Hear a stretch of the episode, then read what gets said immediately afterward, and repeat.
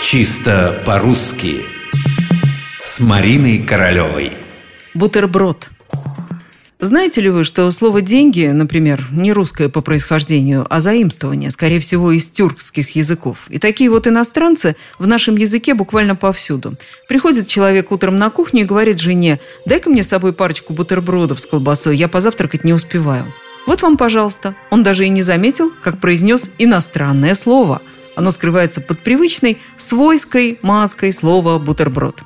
Во-первых, Слово произносится как «бутерброд» с твердым «т» и никак иначе. На таком произношении настаивают все известные словари. И словарь ударений Агеенко и Зарвы, и орфоэпический под редакцией Аванесова, и толковый словарь иноязычных слов Крысина.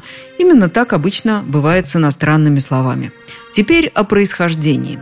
В последнем из перечисленных словарей, где наш бутерброд располагается по праву в словаре иностранных слов, указано, что слово это по своему происхождению немецкое – бутерброд.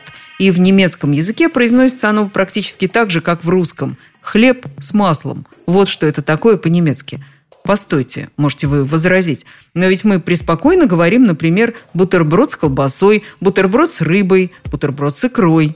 Что ж, получается, обязательно должно быть масло, иначе это уже не бутерброд, да совсем не обязательно. Это же как-никак русский бутерброд.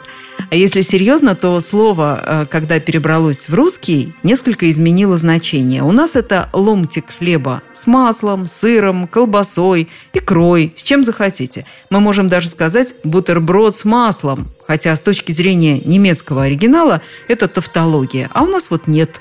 Главное, чтобы кусочек хлеба был. С остальным мы разберемся.